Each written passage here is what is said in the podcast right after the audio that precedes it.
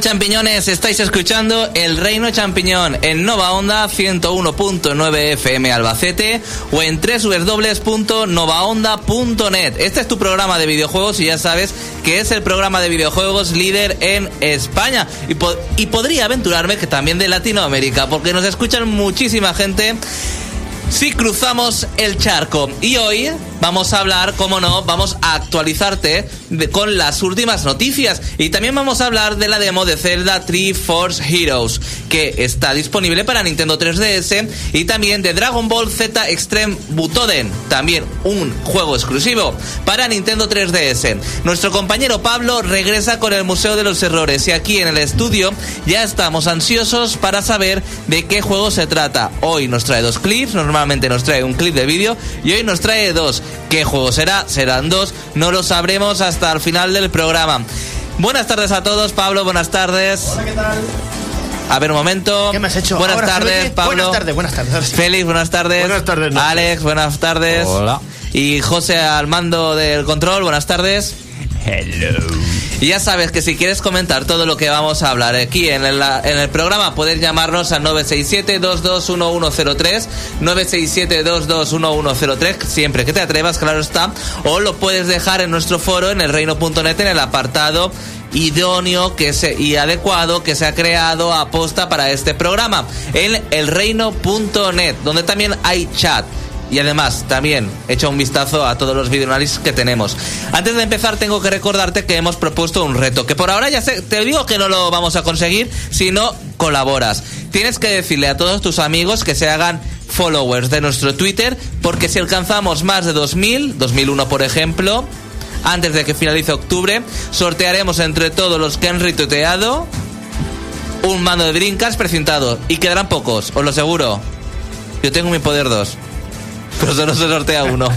Bueno, pues ahí queda la cosa. El reto 2000 en el Twitter. Si lo tuiteas, si te haces seguidor del reino.net, puedes conseguir entrar en el sorteo de ese mando de Dreamcast precintado. Y ahora sí, vamos a empezar con las noticias.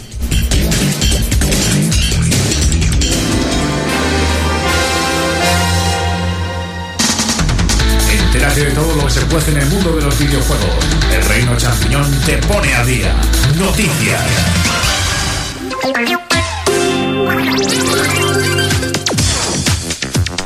Bueno, el foro ya está calentito. Como os he dicho, podéis comentar el programa en elreino.net a través de Twitter, a través de Facebook o en el teléfono 967-221103. Ya hay gente ansiosa que empieza a escribir antes de que empecemos el programa. Y por ejemplo, un nuevo usuario que se llama Pepsi Universe, que me gusta su Game Tart, Dice, yo cuando alguien me dice que Street Fighter V no tendrá contenido descargable y pone un vídeo. Bueno, dice, bueno, un saludo a todos los del programa y espero que tengan todos una muy buena tarde. Me interesa mucho este nuevo Zelda, pero más que nada por el hecho de que no me está gustando mucho cómo está llevando la saga y quiero saber si está si la están ojo, ojo o no. Y claro, veamos a qué criatura desemparada de Dios nos da a conocer el Museo de los Errores. En fin, empecemos con la primera noticia, Félix. Bueno, pues voy a comenzar con una noticia sobre una consola de la que estoy completamente seguro que estoy deseando que salga a todos, NX. ¿Y qué sabemos de NX? Porque hay nuevas noticias, Félix. Tenemos un par de filtraciones sumamente interesantes que se han filtrado, para la redundancia, vía el, el medio Wall Street Journal, que confirma que, en primer lugar, se están dando ya los kits de desarrollo a, ter- a terceros. Y ha compartido asimismo dos datos. El primer dato es que, por lo visto, lo que ya creo que sabíamos se corrobora. Y es que NX será finalmente, bueno, es un rumor, pero se puede decir casi que es un rumor a voces, que será tanto una consola como una o más unidades móviles, por lo que parece que podemos tener una NX y tres o cuatro 3DS o algo así, he entendido. Yo te digo una cosa, que Nintendo se deje de tonterías y se deje de experimentos y que haga una consola como Dios manda. La el segundo dato, que no lo he entendido muy bien, pero, pero seguro que, que vosotros lo entendéis mejor, y es que se ha declarado que Nintendo, bueno, declarado, rumoreado que Nintendo podría poner chips de primer nivel en sus consolas, que no entiendo muy bien lo que es, pero supongo que será algo potente. Superiores a las que hay actualmente, ¿no? Sí, justamente. Eso quiere decir que se quieren poner a la altura de PlayStation 4 y Xbox One como mínimo o Los superiores. o quién sabe si superar, pero ya estamos con la misma de siempre. Igual para cuando lleguen otra vez se les hace tarde. Exactamente. También lo más interesante es que se han dado esos kits a, a- a tercera- a- o sea, a terceros, lo cual nos plantea la pregunta de siempre: ¿podrá finalmente por fin de una puñetera vez Nintendo conquistar a las third parties? Pues eh, a ver, que se estén entregando ya los kits de desarrollo, supongo que es normal, porque siempre se hace para que vayan conociendo un poco la tecnología de la consola. Pero ah, yo creo que tiene que estar todo muy verde. Alguien ha oído eh, algún ruido por ahí de que ya están los kits y creo que ha empezado a inventar eh, la mitad de lo que dice Wall Street Journal debe ser seguramente mentira, como siempre pasa, pero siempre se inflan más los rumores, yo creo. A mí me llama la atención eso de que puedes tener varias unidades móviles, no sé. Suponemos que igual tiene varios mandos de estos como los de Wii U. Parece que les puede salir un- una cosa extravagante y- e ilógica. Yo creo que es el rumor de que es una consola híbrida entre sobremesa y portátil que eh, de tanto repetirlo parece que es ya verdad, es un secreto a voces, vamos, que va a ser algo híbrido entre consola y portátil de alguna manera, pero ahí va a estar el truco y el, el secreto de la consola. Yo creo que hasta que no lo desvele Nintendo no vamos a saber cómo funciona eso, si va a ser un único sistema que incluso venga a sustituir también a Nintendo 3DS o no, o va a ser algo que quiera convivir con Nintendo 3DS también. Eh, son muchas incógnitas que hasta que no lo diga Nintendo no sabremos nada. Ahora, lo de que va a ser igual que PlayStation 4 y Xbox One en potencia, también se dijo de Wii U. Y vamos, yo creo que. Sí, es que yo creo que pasará lo que- Siempre es, ser muy optimista y, y ya conocemos demasiado a Nintendo de hace muchos años. Sabemos cómo hacen las cosas. ¿De verdad creéis que va a ser. que va a estar igual en tecnología que las competidoras? Yo creo que le pasaría lo que le has dicho tú, que PlayStation y, so- y Microsoft van siempre a la par, lanzando las consolas con la última tecnología. Y lo que le pasa a Nintendo en la sobremesa últimamente, a partir de... me atrevería a decir, claro, que Nintendo 64 con Play, bueno, en fin. Mm, que sí, que no va a la par y siempre en ese aspecto va eh, retrasada y eh, opta por formatos. Ya pasó con el cartucho, que se pasó el CD, que era más barato y eh, de producir el CD y, y se podía eh, incluir otro tipo de información en el CD. Eh, ya le pasó con Nintendo GameCube con los minidiscos. Después le pasó con Wii, bueno, con Wii eh, tuvo triunfó, pero las third parties tampoco confiaron en ella porque Pero- era más cosas. Y con Nintendo Wii U ha pasado el mando, que ha sido más cara con una tecnología más antigua y las y las compañías no han querido apostar por Wii U por supongo por eh, la dificultad de desarrollar o de implementar el, el tableto mando. No, y que tienes que hacer el juego exclusivo para la consola. Por eso no han salido multiplataformas para, con Wii U, porque bueno, el Just Dance sí, porque ya ves tú, sacan la versión de Wii y tam- todavía, o sea que lo mismo les da hacer el de Wii U, ya que se ponen, ¿no? Pero a mí lo que menos me cuadra, incluso de todo esto, aunque esté confirmado que sea un híbrido, lo que más eh, te- me ronda detrás de la oreja es el precio.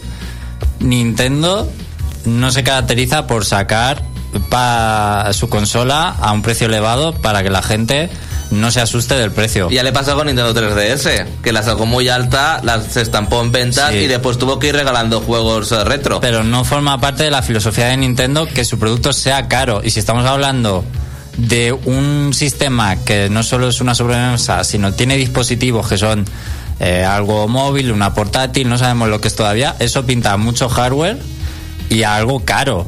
O sea que no sé si incluso cuando lo anuncien vamos a estar ante algo que mm, está des- eh, como que lo compras por piezas o algo así. O sea, que tú puedes que comprar creo que eso- algo base, luego algo más, porque es que eh, eso pinta a caro. Lo de que sea un sistema dual, eso suena ya de por sí caro. Yo creo que tendría un tipo de conectividad con Nintendo 3DS o con la próxima portátil, porque a Nintendo 3DS no creo que le queda mucho de vida, o sí, es que no lo sé.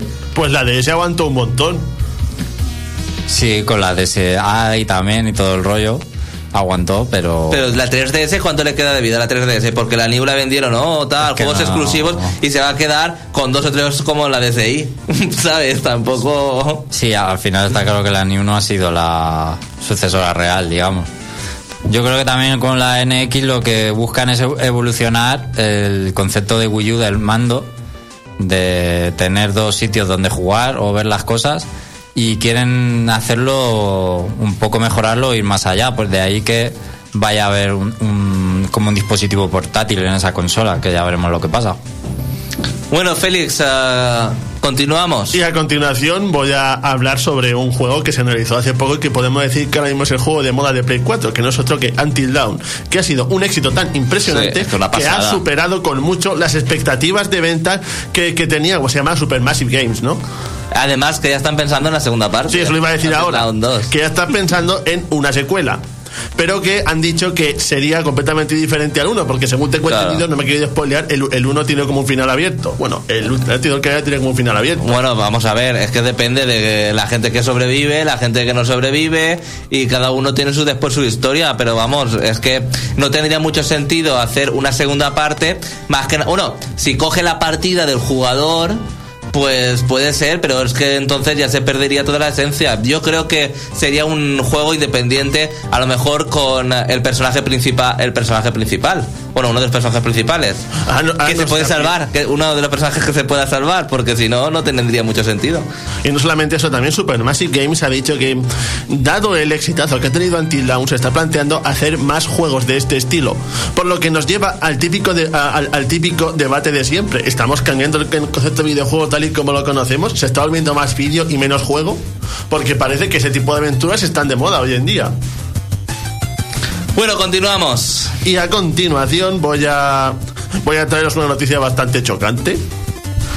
Y es que supongo que todos estáis familiarizados con la polémica que ha habido siempre con Square Enix con las traducciones.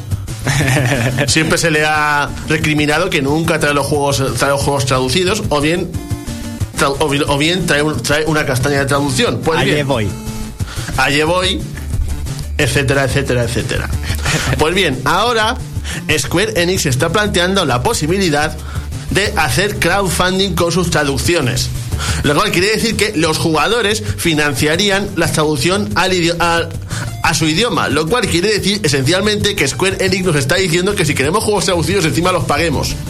Pues vale, que empiece la gente a pagar lo que, lo que quieran los nenes y yo cuando me llegue un Dragon Quest en español, pues en español, pero como es en inglés, en inglés. Yo no voy a pagar, o sea, ya se está columpiando la gente, o sea, las compañías grandes en plan ahí, vamos a ponernos guays como el señor de Castlevania, de en plan, oh sí, sí, te enseño nada, le- es como la puerta entreabierta de lo que puede ser el juego, págamelo. El del Senmu, págamelo. No me gusta eso, me gusta más como lo de Yooka-Laylee, es en plan, esto es lo que tenemos ahora mismo, si te gusta bien y si no, pues nada, muchas gracias por habernos visto. No es en plan de ahora, oh, soy tal, págame. Pues no, pues es en plan, pues, y si llega en inglés, y en inglés. Y si no llega, pues luego empiezan las compañías, oh, no, mis juegos no. Pues si no haces una puñeta, ¿cómo van a llegar tus juegos? Listo. Exactamente. Bueno, y a, y a continuación voy a- traigo otra noticia sobre Microsoft en concreto. Y es que supongo que todos sabéis que Kinect está de capa caída desde hace mucho tiempo, ¿no? Mm, no desde hace mucho tiempo, desde que salió para 360. Que es un Kinect, Félix. Pues ahora está todavía más de capa caída. Y ante lo cual, eh, Microsoft ha, re- ha reaccionado comentando, bueno, defendiendo al a las personas que se lo han comprado, diciendo que todavía lo usan. Pero ¿qué, pero ¿qué es lo que ha reconocido también? Que lo usan para todo menos para jugar. O sea que al final han hecho un aparato para los juegos, pero al final la gente lo utiliza por lo visto para navegar por los menús. Pero también te digo una cosa, el Kinect también se ha implementado eh, para hacer fisioterapia, para las personas con discapacidad, para eh, la gente que tiene esclerosis, con juegos eh, eh, que se han diseñado a posta y demás. Por ejemplo, aquí en Albacete hay un centro donde usan el Kinect para la gente que tiene esclerosis. Bueno, pero eso quiere decir que como tecnología está muy bien para otras cosas, pero, no para videojuegos. Exactamente. Que es que su propósito inicial no lo cumple. Yo creo que el error de Microsoft, aparte de, de ese eh, de ese comentario que se dijo que no se podría utilizar los juegos, dejarlos a los amigos y tal, Bueno. fue incluir el Kinect en el lanzamiento de, De la. Xbox One de serie. Pero es que era una de las grandes apuestas de Xbox One, el nuevo Kinect, Kinect 2.0, como lo queráis llamar. ¿No? Hicieron Mm. muchas demostraciones de lo guay que era mover los menús, ver películas, pausar, que era mucho mejor que con un mando y que eso iba a ser el nuevo paso en el mundo de los videojuegos, vamos, según ellos. Y se ha quedado en nada, aparte de que le ha ganado la partida PlayStation 4, Mm. curiosamente con una apuesta más clásica y sin tonterías. Y creo que de hecho ya, eh, existen los packs de Xbox One sin el Kinect, ¿no? Sí, exacto. Pues por, por eso mismo, porque Sí, es que al final no tiene ningún uso, o sea... tuvieron que reaccionar y han visto que, que no, por lo cual eh, Yo no lo utilizo ni para los menús, con eso te lo digo todo. Espera. Además, lo tengo desconectado y guardado. espero que se den cuenta y no sigan apostando por él en siguientes generaciones. Es que creo recordar, a lo mejor miento, ¿eh? Creo recordar que al principio, eh, si no estaba conectado, no funcionaba. ¿Puede ser? ¿La One? ¿O estoy yo equivocado? Sí, sí, no estaba conectada a internet, ¿no? ¿O al Kinect? Es que no me acuerdo. Internet. ¿Era internet? Sí. Es que no, Y- es que no me acuerdo, ¿eh? Yo sé, me suena de algo, pero no, me. Eran varias cosas, era. mm, Tenía que estar conectada a internet siempre. Y además, eh, Kinect siempre estaba, digamos, encendido. Tú no podías desactivarlo. Y entonces, a la gente no le gustó que siempre te estuviera observando la cámara, aunque tú no la uses, y conectada a internet. Como que Microsoft te, espía. O te podía espiar. Eso es lo que le daba mal rollo a la gente. Pero bueno, han dado marcha atrás. Pero como eh, dice Xavi, solo esas noticias, aunque se retrataran, ya le han hecho perder la batalla. Eh, empezar con ese mal pie. Yo creo que vamos, va, ha marcado un. Les hizo daño eh, esa estrategia. Todos sabemos que Play 4 se va, se va a comer a Xbox One.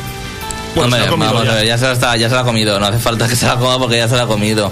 Ni con exclusivos, yo creo, pero sobre todo en este territorio. Bueno, y en Estados Unidos parece ser que están ahí eh, batallando fuerte, pero aquí en Europa y en Japón, ya te puedo decir, en Oriente, que No, no, Japón es como si no existiera. es como si no existiera Microsoft. Y ya la última, Félix. Bueno, ya para finalizar, una que me ha llamado bastante la atención. Y es que siempre.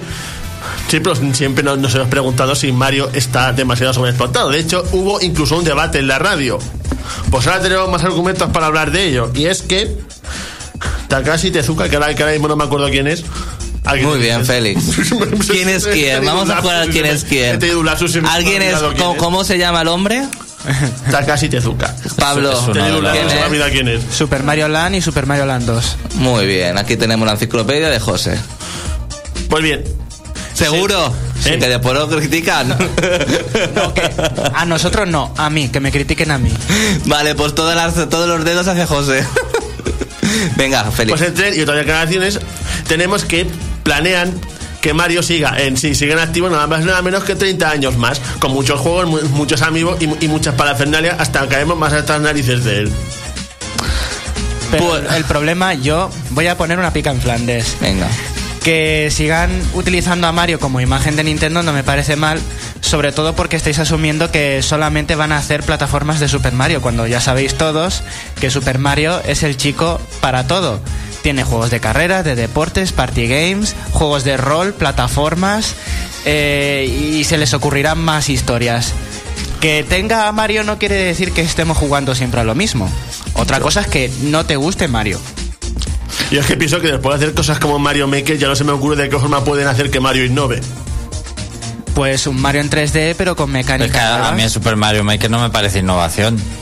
Es un editor de niveles. Sinceramente, es un editor de niveles que, te- que tenía ya Nintendo y que lo ha sacado a la Así venta. es como hacía los juegos, Félix, no te engañes. Decir, yo, el Lo que próximo- pasa es que, a ver, lo que pasa es que ahora Félix está on fire porque es en plan, oh Dios, soy el nuevo Miyamoto, entonces está haciendo cosas y ya no se le ocurre nada, ya es, es para Félix ahora mismo Mario Maker es el ápice. No está viendo que a lo mejor luego en el E3 digan Mario Galaxy 3, algún Mario bestial de estos y se queda así. Eh, que el próximo juego en 2D que saquen de Mario, yo lo veré con buenos ojos, no quiere decir porque ya sale Claro. Super Mario Maker. Ya, ah, el siguiente juego de Mario en 2D eh, no tiene sentido, pues eh, no. Puede no tenerlo si no saben darle una vuelta de Hombre, tuerca si es, para si es para sacar un New Super Mario Bros. 2 de 3DS, pues que se lo ahorren. ¿Vale? Pero si es para Pero, sacar un Super Mario 3D Land, que a mí me gustó muchísimo, pues eh, vale, que es semi 2D, semi 3D. Es que eso está en, entre medias. No podrías O el ponerlo New, ejemplo. el, New, Su- el New Super Mario Bros. U también me parece reciclado. bueno. Me parece eh, de los New para mí el mejor. Que recicla elementos, claro que sí, pero está muy bien el planteamiento de los niveles y todo eso. Bueno, pues ah, dejamos de un lado la actualidad del sector de los videojuegos y ahora sí nos vamos al análisis de Dragon Ball Z Extreme Butoden.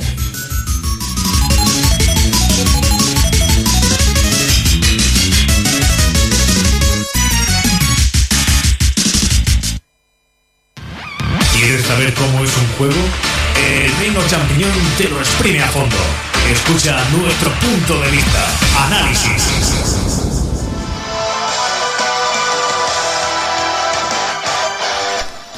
Pues ah, continuamos con un videojuego en exclusiva para Nintendo 3DS. No sé si os gusta la saga Dragon Ball aquí. No sé si. Yo no noto esa esencia de que os guste No sé, mucho. yo, yo- yo creo que eso es algo que a todo el mundo le gusta.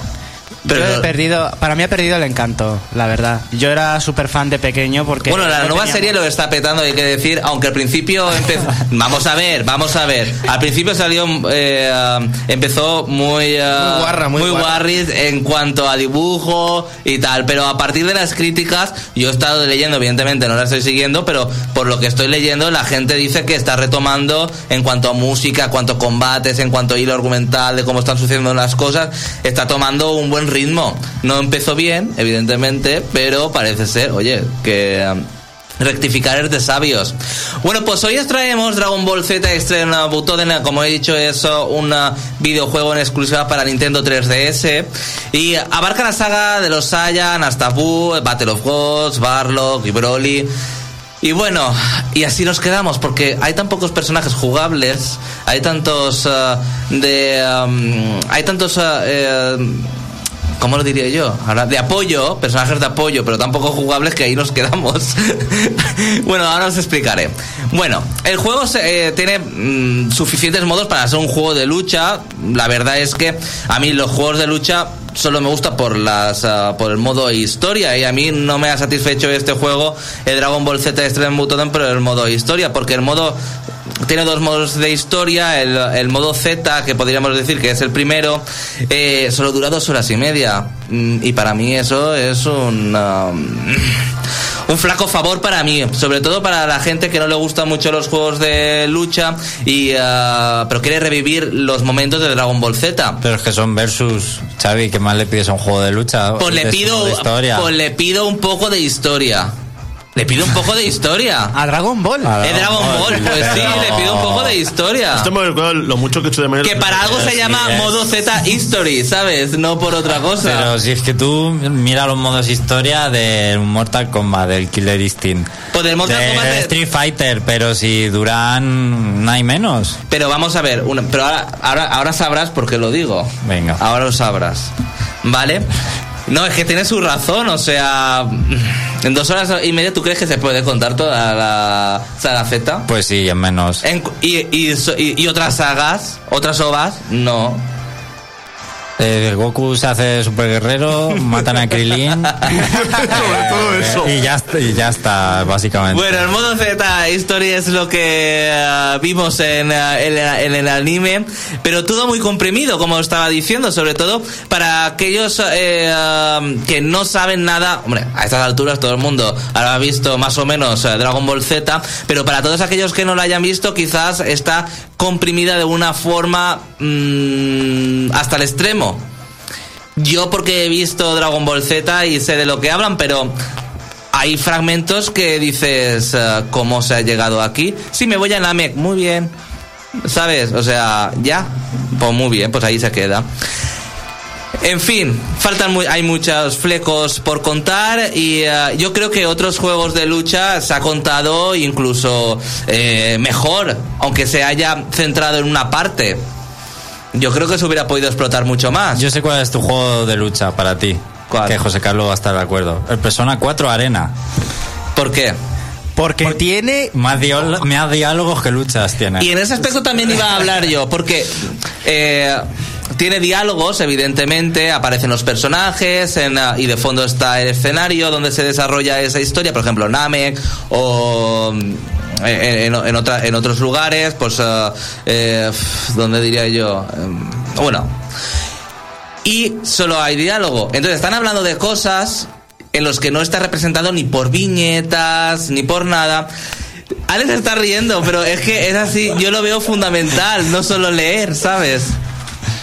Sí, que me hace gracia que busques un juego de lucha eso. Pues sí, yo lo busco. Que la gente. ¿Tú crees que es, buscar, que ¿tú- tú gente- crees que es buscar los tres pies al gato? Vamos Sí, a ver. Yo creo que sí. Creo que la gente que compra este juego ha visto Dragon Ball Z como nosotros en nuestra infancia 10 veces en Canal No y en Antena 3. Pues entonces que hubiesen, se, se hubiesen tenido que poner más modos de juego en cuanto Eso a versus. eso vale. Y no poner la historia de Dragon Ball Z, porque sí que hay una historia alternativa de Dragon Ball Z, que es mucho más larga y demás. Y a lo mejor se hubieran tenido que obviar la otra historia de- eh, del Dragon Ball Z y solo optar por la historia alternativa. De todas formas, yo no donde sé. si- aparecen los enemigos de Dragon Ball Z, porque bueno, ahí pasa una cosa que no quiero contar, que están todos los enemigos. Yo no sé si tú has jugado a los juegos de Bleach de Nintendo DS, No he jugado de PSP. que eran muy buenos. Hmm. Y a lo mejor esos modos historia estaban muy bien porque sí que eran largos, a lo mejor te podían 6-8 horas llevar. Y era como por diferentes rutas y como hay tantos personajes, pues el modo historia, digamos que tenías una ruta con un personaje, tenía sus variantes y que tenía sus diálogos y bueno, como varios finales, era un modo de historia así más currado. No sé si a lo mejor hasta ese punto sí se puede llegar de cuidar un modo historia. Pero no este Dragon Ball Z. En, en- en la- en el modo alternativo, donde Goku tiene que recuperar las bolas de dragón, no quiero contar para no hacer spoilers, ya que es una, una historia alternativa, sí que hay en plan un mapeado donde tú te vas moviendo por casillas y en esas casillas pues hay diálogo y hay combates. Pero claro, eh, los ah, personajes jugables son tan pocos, uno, hay 21 más o menos, para mí son pocos. Son muy pocos. son muy pocos, pues claro, los combates se pueden eh, llegar, pueden ser un poco repetitivos. Perdón, pero es un es una es un camino lineal en ese tablero. No puedes escoger tú diferentes caminos. Entonces a lo mejor se diferencia en Bleach en cuanto a eso. De todas que es un juego demasiado simple en modo historia en ese aspecto también, ¿eh? Yo creo que este juego, el propósito que tenía o la esperanza de los fans es que venía un poco a, a ser el heredero de los Dragon Ball de Super Nintendo y Mega Drive. Sí, yo creo que en ese aspecto lo consigo un poco, ¿eh? Que yo creo que es el hype que tenía la gente, porque esos juegos de Mega Drive y de Super Nintendo eh, están muy bien considerados. No voy a decir el nombre para no equivocarme, que luego nos. eh, Luego nos dicen que no, no estamos bien informados, pero sé los juegos, bueno, todos conocéis los, los juegos que quiero decir. De lucha de Super Nintendo y Mega Drive que había, que no me acuerdo del nombre. Hiperdimension puede ser. Bueno, bien. Continuamos. En cuanto al primer modo de historia, el que repasa la historia de Dragon Ball Z, la verdad es que no es nada configurable porque son ya eh, combates eh, predefinidos, eh, se utilizan muy poco los personajes de apoyo que también están predefinidos y a lo mejor se hubiese podido explotar una de las cualidades más importantes que son los personajes de apoyo en esa en ese modo de en ese juego en esa historia Z. Pero en la historia alternativa sí que puedes escoger tú los personajes y puedes escoger tú los personajes de apoyo y aquí es donde mm, se desbloquean la mayoría de todos los personajes de apoyo, que hay 100 personajes de apoyo. eh, y también mm, se pueden comprar objetos para equiparse, que se pueden equipar hasta un total de tres objetos, que pueden ser consumibles o no. Por ejemplo, por recuperar la vida, eh, un 40% de vida cuando ya está a punto de morir. Eh, ese, por ejemplo, sería consumible. Y uno consumible, por ejemplo, por saltar dos veces. Son como cápsulas donde que tú las eh, tú te las incorporas. Pero aquí ya juega mucho más la estrategia porque tenemos como seis slots donde tú mm, tienes que ya ahí configurar jugar entre personajes y miembros de apoyo. Por- porque por ejemplo los personajes suelen ocupar dos slots cada uno y los personajes de apoyo un slot. Y ahí ya tienes tú que configurar para los combos porque no solo es eh, cuestión de lanzar energía aquí, eh, patadas, puñetazos, sino que los eh, o ataques finales, sino que los personajes de apoyo también forman parte de esa estrategia para alcanzar el mayor número de combos posible y así obtener más puntos. Todo está pensado en este juego. No solo tenemos slots, sino que también tenemos poder, ah, tenemos poder consumible. Es decir, eh, a la hora de utilizar cada personaje y cada apoyo tiene poder con poder. Y por ejemplo, tenemos 30 poder que consumir y ah, Son Gohan, por ejemplo, tiene 6 de poder. Y un personaje de apoyo, vamos a poner a Bulma, tiene 5. Pues también tienes que jugar y también tiene un límite ahí para formar tu equipo, tu equipo especial. Jugar. Yo creo que este, este juego de Dragon Ball Z, Estrella Butoden, se ha hecho para, mm, para alcanzar el mayor número de personas posibles. No quiero decir que sea casual, evidentemente, pero sí que eso repercute en el nivel jugable, porque es mucho más fácil. Yo estoy jugando en normal y vamos, yo en juego de lucha pues, soy un paquete de verdad, pero mm, me ha matado una vez. O sea, ya sea en modos historia, en modo versus, o sea, impresionante. Así que si eres eh, un experimentado en los modos, en los juegos de lucha, yo te recomiendo ya que te pongas en difícil, eh, en difícil la dificultad, porque ya es complicado, ¿eh? Es complicado. Y eso también se, eso también repercute en, en la configuración de los botones, porque la mayoría de las habilidades eh, están por igual en todos. La configuración de los botones es la misma para todos, excepto algún ataque especial y demás, pero mm, y además también puedes acceder muy fácilmente a los uh, a los combos a realizar y todos son iguales al, fi- al fin y al cabo. Siempre, casi siempre, en todos los, uh, en todos los uh, personajes tienes que pulsar para hacer eh, cuatro, cuatro puñetazos más un ataque eh, más fuerte, más el ataque fuerte para lanzarlo arriba al ataque aéreo. En fin, que al final todo se resume igual. Hay un ataque simple, un ataque fuerte, después hay un ataque, eh, después hay un salto y después hay un, um, un ataque ki. Y después con los... um, con los um, ya me saldrá a mí el nombre con los gatillos un gatillo es para hacer los ataques especiales y ata- hacer ataques mm, sí para hacer ataques especiales y el otro es para recargar la energía aquí cuando el Goku parece que vaya a hacer de vientre Eso. para entendernos un poco O sea que los controles no son tipo no son nada complicados, no.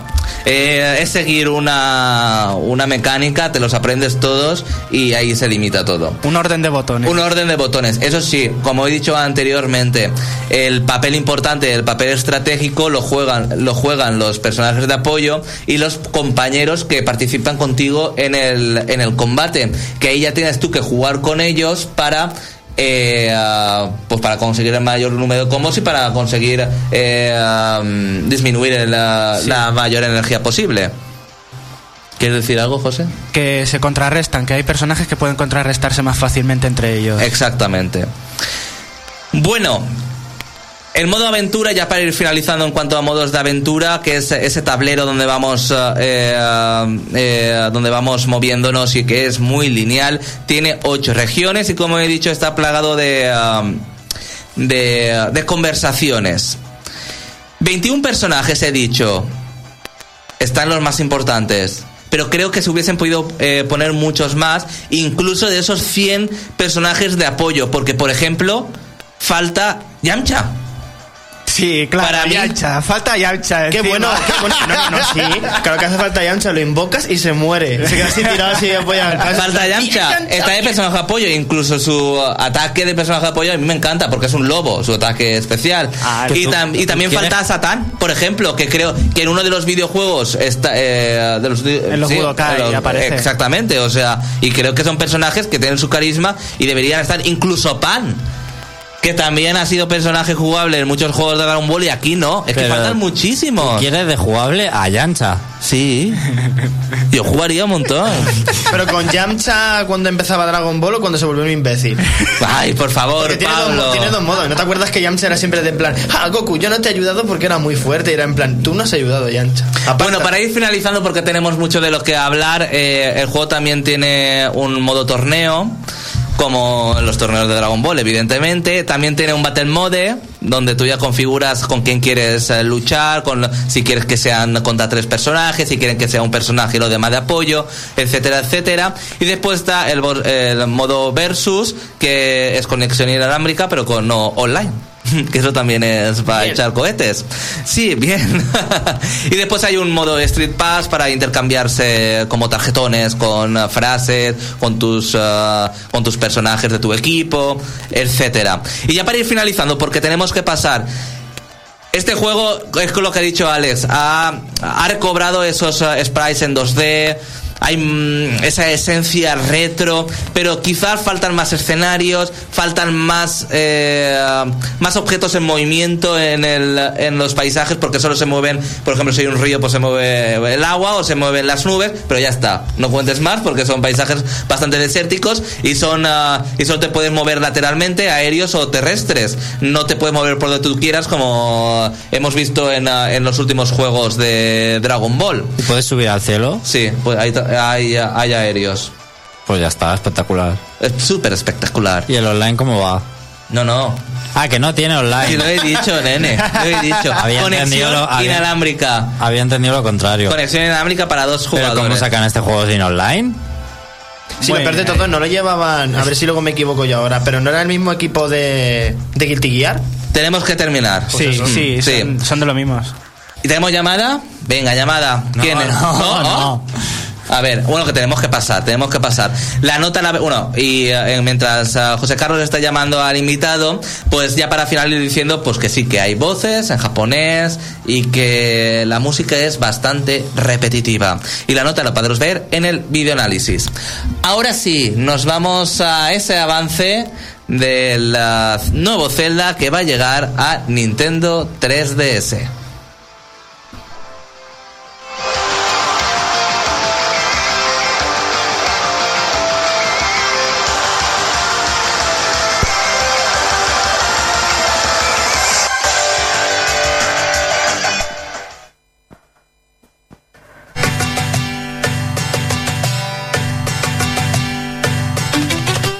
Bueno, pues ah, muy pronto estará en las tiendas el nuevo juego de ah, Zelda, Zelda 3 for Heroes. Y ah, aquí estamos un poco desanimados. ¿O no, Alex? Yo es que lo veo como un refrito de Force Force. A mí me ha tocado uno de los códigos de la demo y... lo- Además que repartimos 10, creo, en nuestro Twitter. Sí, 12. Y no me quedé ni con uno. Porque es que ni pienso comprarme el juego, ni jugar, ni nada. ¿Por qué? Porque no me llama nada la atención.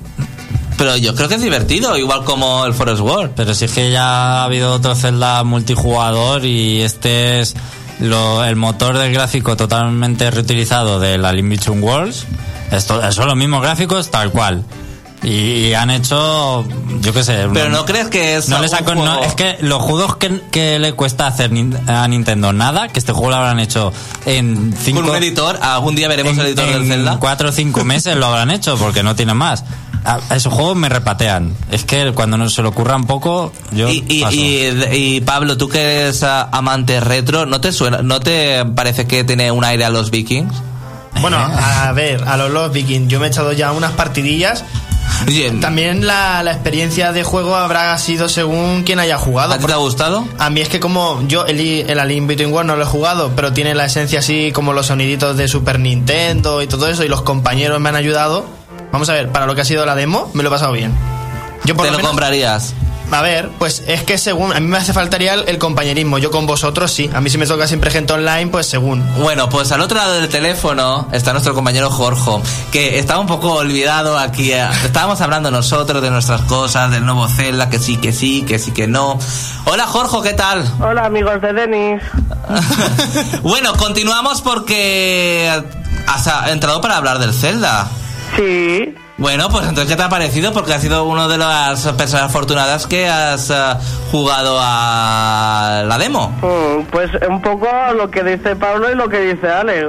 A ver, entonces, aclárate. A ¿Qué- ver, ¿Cuál ha sido tu experiencia de la demo? Eh, mm, pues ha sido un poco... Veo cosas que están bien, que pueden divertir, ¿vale? Eh, quitándonos ya de la cabeza que va a ser un Zelda, porque eso... Eh, directamente ya como está la saga y, y como han planteado este, pues como que no. Pero bueno, si te dejas apartada la idea de que es un Zelda, pues te lo puedes pasar bien. ¿Qué pasa? Que le estoy viendo cosas que siendo una demo creo que la van a cagar. Hmm. Por ejemplo, eh, bueno, el, ju- el juego es, eh, tú, te, eh, tú llevas a tres links, o sea, llevas un link y luego te acompañan otros dos. Hmm. que son otras Como el Forest ma- ma- amigos, más o menos. Eso, pueden ser amigos, que pueden ser en, en modo local, en plan tres personas juntas, o, o desde internet con amigos o con desconocidos, ¿vale? Eh, ¿Qué pasa? Que eh, se elige una mazmorra y se juega a ella, que es para conseguir rupias y materiales y tal. Hmm. Más o menos como en el Forest World. Eh, ¿Qué pasa? Que las mazmorras son cortas y fáciles, pero se alargan por culpa de- del chat. Bueno, me- mejor dicho, por la ausencia de un chat en- eh, decente, porque te comunicas a base de emoticonos. Ay, por favor, siempre como Nintendo lo, horrible, lo sabe hacer bien. Hay una parte donde había que empujar una caja. Sí. Y no había ni un emoticono que dijera empujar ni caja. Ah, muy como, bien. A ver, que hay que empujar la caja. Y la gente te cogía y te lanzaba al precipicio. Y digo, gracias. bueno, pero Jorge, he leído hoy que se va a incluir una cosa que se llama falsos héroes. Para todas aquellas, para hacer tú una lista negra.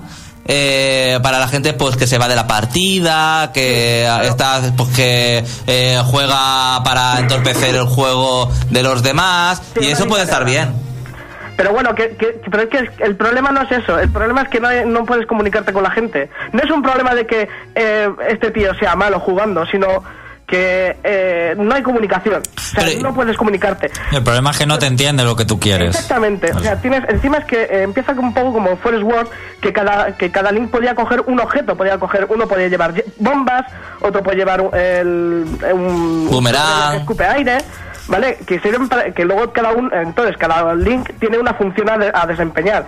¿Qué pasa? Que si le tienes que decir a que lleva el arco, que tiene que disparar ahí, y que para eso me tengo que montar en este y en este, pues entonces se hace un caos. Y no hay por dónde Pero yo te, porque- yo, yo te digo una cosa.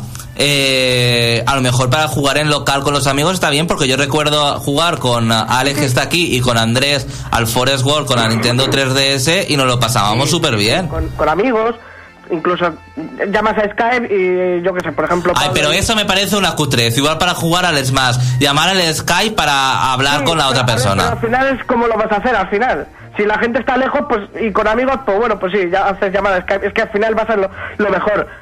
Porque el, por emoticonos no se entiende uno directamente. Y más por, con los que han puesto, porque han puesto han, han puesto unos cuantos que dices, vale, bueno, sirve, porque igual te puede decir eh, lanzar o lo que sea, pero luego han dejado otros que es en plan, eh, bien, gracias, eh, Chachi Piruli, ánimo. Y eso los podías quitar. ¿Ánimo? Sí, en plan de que está Link agitando unos pompos de estos de, de animadora. Eso los Pero de, toda- de, de- de- todas formas, no sé si has escuchado el análisis de Dragon Ball Z Extrema Butoden. Sí. Mm, yo le doy muy a, a todos los juegos, me da igual, le doy mucha importancia a la historia, incluso a los de lucha, porque creo que es una parte fundamental, no solo, ¿sabes? Para sumergirte. Sí. Este Zelda también cuenta modo historia donde tú puedas jugar. Vale, no sé, es que no lo sé. Es que en la demo te viene como que va a ser solamente multijugador. ¿Alguien de aquí lo sabe? A ver, se supone que sí, por los trailers parece que va a tener una historia. La cosa es, ¿va a ser historia para poder jugarla solo en plan los vikings que puedes ir alternando entre links? O Forest World. estar Con, con más gente para jugarlo. Porque si es así, yo lo veo un poco absurdo, porque es un juego de portátil. Por los trailers yo he visto que puedes jugar tú solo manejando a los tres Link A por tres, turnos. ¿no? Vale, es que, Sí. es que digo, es un juego de portátil. O sea, tú te coges la portátil, te la llevas a- a- por ahí y, y no, no tienes con, al- con alguien al lado que tenga una 3DS para jugar. Lo más importante es saber si este juego necesita, eh, para jugar este juego con otras personas en local, las otras personas necesitan también tener el juego. No, no, no, eso sí que le dijeron que no, no hacía falta. Podías tener una 3DS y poder jugar tú con, con tus amigos si tuvieran una 3DS jugar también. Modo descarga, Eh, vamos. eh, Bueno, pero eso está bien, lo que pasa es que el modo de descarga es un poco pesado. Pero creo que es el primer videojuego que conozco de 3DS que utiliza el modo descarga porque no, No, recuerdo ningún no. otro. hay más, Mario hay Kart más. 8 y esas cosas sí que, sí que tienen. Ah, José. bueno, sí, tienes razón, en Mario Kart 7, tienes razón. Pero Mario Kart 7. más, es que debería ser una función que deberían de tener todos los ¿El juegos Smash multijugador. Bros. lo tiene también así? Hay más, pero Hay vamos, más, ¿eh? Hay no más, me viene a la cabeza. A mí ya me parece un logro que tenga online este juego, porque es el... Supuestamente, según Aonuma, es- han hecho este juego exclusivamente para la gente que se quejó porque el Forest World Anniversary este no tenía online. Es que fue el gran fallo. Qué buenos somos, si no es defenestrarlo el juego ya. Bueno, pero el Forest World a lo mejor es comprensible porque eh, también, podía- si a lo mejor me equivoco, también podía jugar con la gente de Nintendo DS. No. ¿Puede ser? Porque la Nintendo DS también estaba el juego. online. ¿Eh? Que no era online. Que no, que no era online, pero que a lo mejor no pusieron online porque en la es que ahora mismo no sé si en la Nintendo DS se podía jugar, porque eh, si no recuerdo mal, en la Nintendo DSi no está, también estaba, ¿no? Para descargar For- en el, el Forsword, Sí, el sí. Por eso lo digo, que a lo mejor es que ahora ya no sé si la conectividad entre Nintendo 3DS y Nintendo DSi eh, se podía. No, no, no. ¿Sabes? Por el juego. Y digo, a lo mejor, a lo mejor en online no lo pusieron por eso, ¿eh? Hasta ahí no llego. pero Hasta ahí no llego, no, sí, es que no, tampoco- nosotros tampoco llegamos. ¿Para qué te voy a, a mentir? Para finalizar, Jorge, ¿tú crees que este juego va a triunfar? Pues viendo el... Vamos a ver, los juegos de Zelda realmente tampoco que sean en cuanto a ventas para subirse por las Va a paredes. vender y encima va a vender a la gente que, que siempre... Pero tú que lo pasaste bien. de- es fan de Zelda y luego no jugó al, al, al, Link, al Link to the Past. Que eso me revienta mogollón, que la gente se llame fan de Zelda y no jueguen al Link to the Past o al Ocarina of Time. Bueno, ¿tú te lo comprarías? No. pasaría, pasaría un poco de él, pero no por no porque no crea que me lo vaya a pasar bien, porque yo creo que me lo voy a... Al final con el Between Worlds también me pasó lo mismo, que mm, ese, ese sí me lo compré y aunque me parece un juego fácil, al final me, me acabé pasando, o sea, me lo pasé bien. Era fácil, pero bueno, que está dentro de lo que hace Ganuma estaba bien. Ahora lo tienes en Nintendo Series por menos de 20 euros. Sí. Bu- bueno, Jorge, muchas gracias. Por cierto, ¿en Bilbao hace frío? ¿Hace frío? Sí, sí, llevo, llevo, estoy abrigadito. Sí, llevas a calzoncillos Los- pulgueros. Los, oyentes, los oyentes escuderos tenemos que, que abrigarnos. Escuderos, tienes razón. Y, eh, ¿Pero llevas calzoncillos pulgueros? llevo tres calzoncillos. Tres calzoncillos, madre mía. Pero ¿sabes lo que son calzoncillos pulgueros, no? Que no es ninguna coña, que yo llevo calzoncillos no, pulgueros, no. que no pasa nada. No, hace... ¿Sabes lo que son los calzoncillos pulgueros? pero sabe. Pero ¿sabes lo que son los calzoncillos pulgueros? ¿Qué, perdón? ¿Sabes lo que son los calzoncillos pulgueros? Explícamelo, explícalo. Eh, eh, son los calzoncillos estos que, so- que te llegan hasta el tobillo, en plan pijama. Yo a veces llevo los calzoncillos de esos, en el mercado me los compra mi madre. Están súper bien cuando llega el invierno, te los recomiendo. Es para la gente que va, pues trabaja por la mañana, muy temprano, mi- pues los agricultores y demás, era súper calentico. Es como cuando eras niño y te ponías el chándal debajo del, del vaquero, pues igual. ¿Eso de los calzoncillos hasta el sobaco, sabí? También hay, pero no tengo. Bueno, dile a tu madre que te compre unos calzoncillos pulgueros. Se- Pregúntaselo porque seguro que te los conocen. Bueno, Jorge, muchas gracias por estar aquí. Venga, pasadlo bien. Continuamos porque nos vamos, como no, al Museo de los Errores.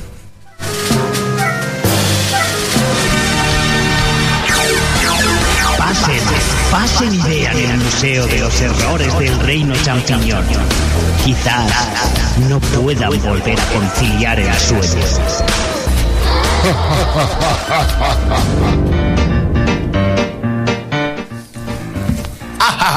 Hemos vuelto con el Museo de los Errores.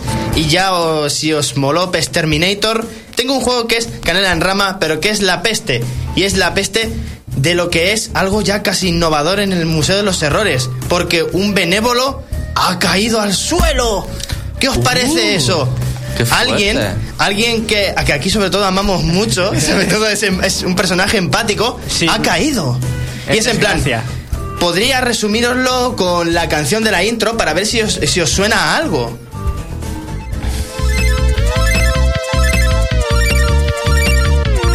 No me suena, pero súper rayante. Me suena esta canción a algo, pero ahora me lo sé decir a qué. ¿Os mola de todos modos? Es muy, está guay. es muy Chitamen, ¿verdad? Porque es que le pasa con a Chitamen. Pues os podéis resumir el personaje, creo que lo descubréis rápido conmigo, pero si os digo Super Sonic Warrior.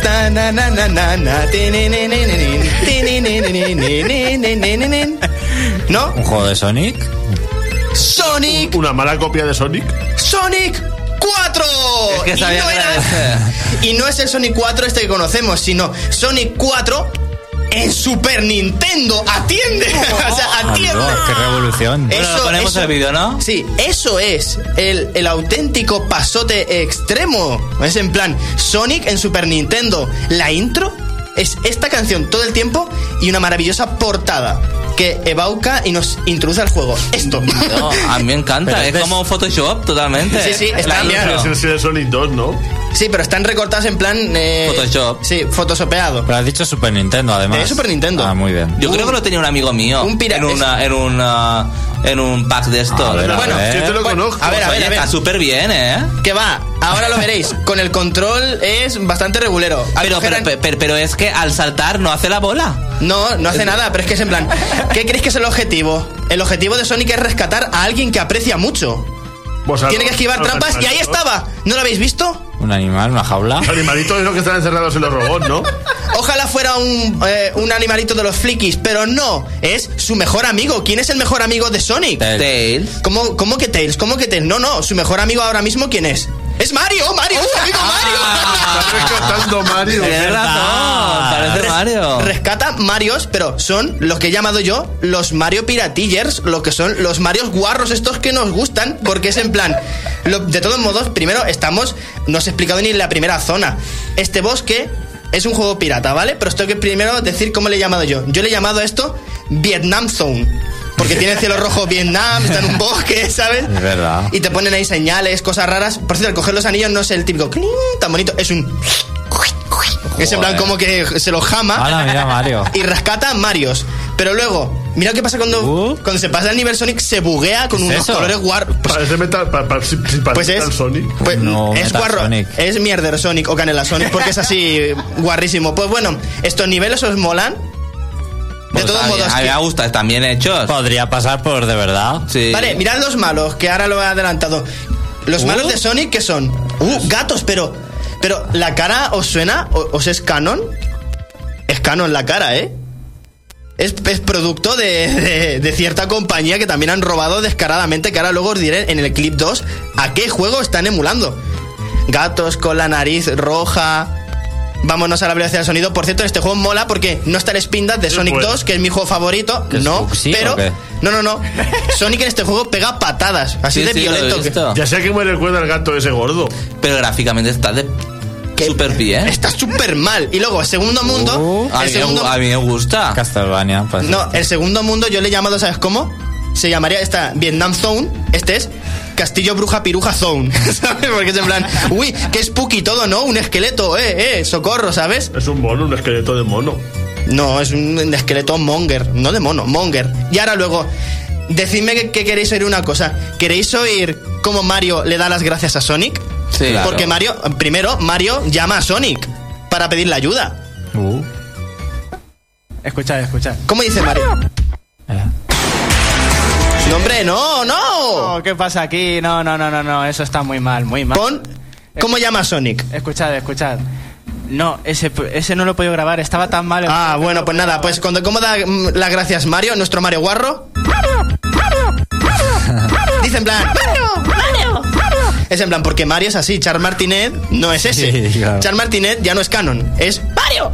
Mario siempre va a ser en plan, ¡Yahoo, Sonic! ¡Nos vemos por ahí! Y entonces tendremos que vivir mil aventuras rescatando como un promedio de, yo que sé, 7, 8 Marios por nivel. Que aquí los Marios se han reproducido como los de Mario Maker, los 100 Marios. Hay que rescatar los 100 Marios de Mario Maker, una cosa parecida. Luego, la luna es súper kawaii, está en el fondo. Se supone yeah. que es todo muy creepy, pero la luna está como en plan, yo confío en ti, Sonic. Por cierto, otra vez, Hay, una trampa para otra vez la revelación. Gatos canon. Luego, trampas para ratones. ¿Nos va sonando más o menos por dónde van los tiros? Tommy Jerry. Mickey Mouse. no Tommy sé. Jerry, Mickey Mouse, uy, uy, uy, nos vamos acercando un poquito. A mí me recuerda un poco a juegos de Disney, de los escenarios. Ay, ay, ay, A mí ay, me recuerda. ay, ay. A mí el, el, el gato ese jefe final me recuerda a- al, al gato de la Warner Bros. a Silvestre. No sé. Y Una cara por, ahí, parecida. y por ahí van las cosas. Vamos a seguir viendo un poco la aventura de Sonic. Xavi, adelanta un poquitín, porque vamos a ver, en el castillo de la bruja piruja no hay malo, o sea, en el, en el castillo no hay boss. Pero luego nos vamos a Galactic Zone, que así es como se llama el sitio, es el único que tiene. Y este nivel mola un montón porque es en plan, ya se pierde por completo ya el plataformeo y encima que hay una parte en la que se te puede bugar el juego. Oye, tú verías también como Mario. Como Mario. No, pero este nivel, eh, os tengo que decir, para que luego lo veáis en el clip 2, todo verídico, estos niveles son desechados de un juego. O sea, son esbozos de juego de niveles que no salieron nunca de otro juego de- es que, del que venimos a hablar. Es que parecen, podrían ser reales. o sea, es que no también. son reales, son reales de un juego que no, que no los usaron. Y luego más adelante vamos a seguir avanzando un poquitín. ¿Un juego de Sega o de qué? No, es de Super Nintendo Ah, también. Pero Entonces, que no los usaron, digo. y no los usaron. ¿Y a ti te tenía que molar o creo que lo has jugado? En principio. El de Pato Lucas. ¡Casi, casi! Bueno, sin más. Ahora, para daros ya la última pista, aquí el malo, bueno, el segundo malo era eh, la bruja piruja no había, en el espacio es un gato que dispara rayos láser, y aquí ya nos vamos a la isla pirata para rescatar a los Marios pirata, porque son Marios piratiller, pero que están en el mundo pirata, y aquí el puzzle funciona muy bien. Eso Donkey Kong Country. es muy todo muy canon, muy Donkey Kong Country, muy Sonic, muy guay todo, y esto a Jorge le va a dar los 10 porque estamos ahora con Sonic que no cagamos, o sea que eso está muy bien. Y Mario por ahí, bien. Ese ya, mi Mario Guarro va a hablar así ya para siempre. Y luego el enemigo final, adelantémoslo porque yo quiero ya hablar del malo final. Y ahí lo tenemos, ese era el malo final. Un gato pirata. El gato pirata, es en plan, es un juego pirata que rescatas Mario pirata y el malo es Es pirata. Looney Está súper bien. Es el de los Looney Tunes.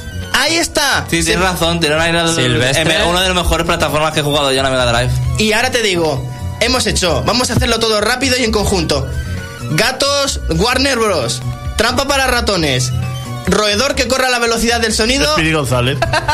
Pongamos el segundo clip del Museo de los Errores. Rápido, porque yo quiero que veáis eso. A ver. ¿Qué es hype, qué- jodidamente lo mismo. Es, es, a ver, ¿el qué? ¿Y será o no será? Ay, Dios. Es Speedy González, pero con Sonic, burra. Bien. Maravilloso, es la misma cosa y ni siquiera han sabido rescalar los fondos. O sea, es que es tan vago el juego que no tiene ni los fondos estos. Wow, las jaulas y todo igual. Hombre, este está más curradillo. Hombre, obviamente. Y luego los ratones también dan las gracias. Pero ellos dan las gracias en hispano, o sea, ellos se ponen gracias. Ah. Ellos hablan en, en este. Y por Qué cierto, bien, de juego. Tengo que jugar al Speedy González. Por eso hoy os, he, hoy os he traído una de cal y otra de arena. Si queréis una recomendación muy chula, para mí un juego de mi, de mi infancia fue Speedy González, que está súper bien. Y luego si queréis una porquería chula, ahora que está tan de moda Sonic, que está tan bien ahora, ¿no? Con el Log War. Sonic Boom. Sonic Boom y todo esto tan guay, que está Sonic tan arriba. A ver si los de Nintendo nos escuchan y nos... Y nos osoin, y nos ponen aquí un Sonic 4 ahí en la, en la 3DS, ¿no? O sea Pero bueno, que- vamos a ver. ¿Qué hay que decir? Venga, Félix.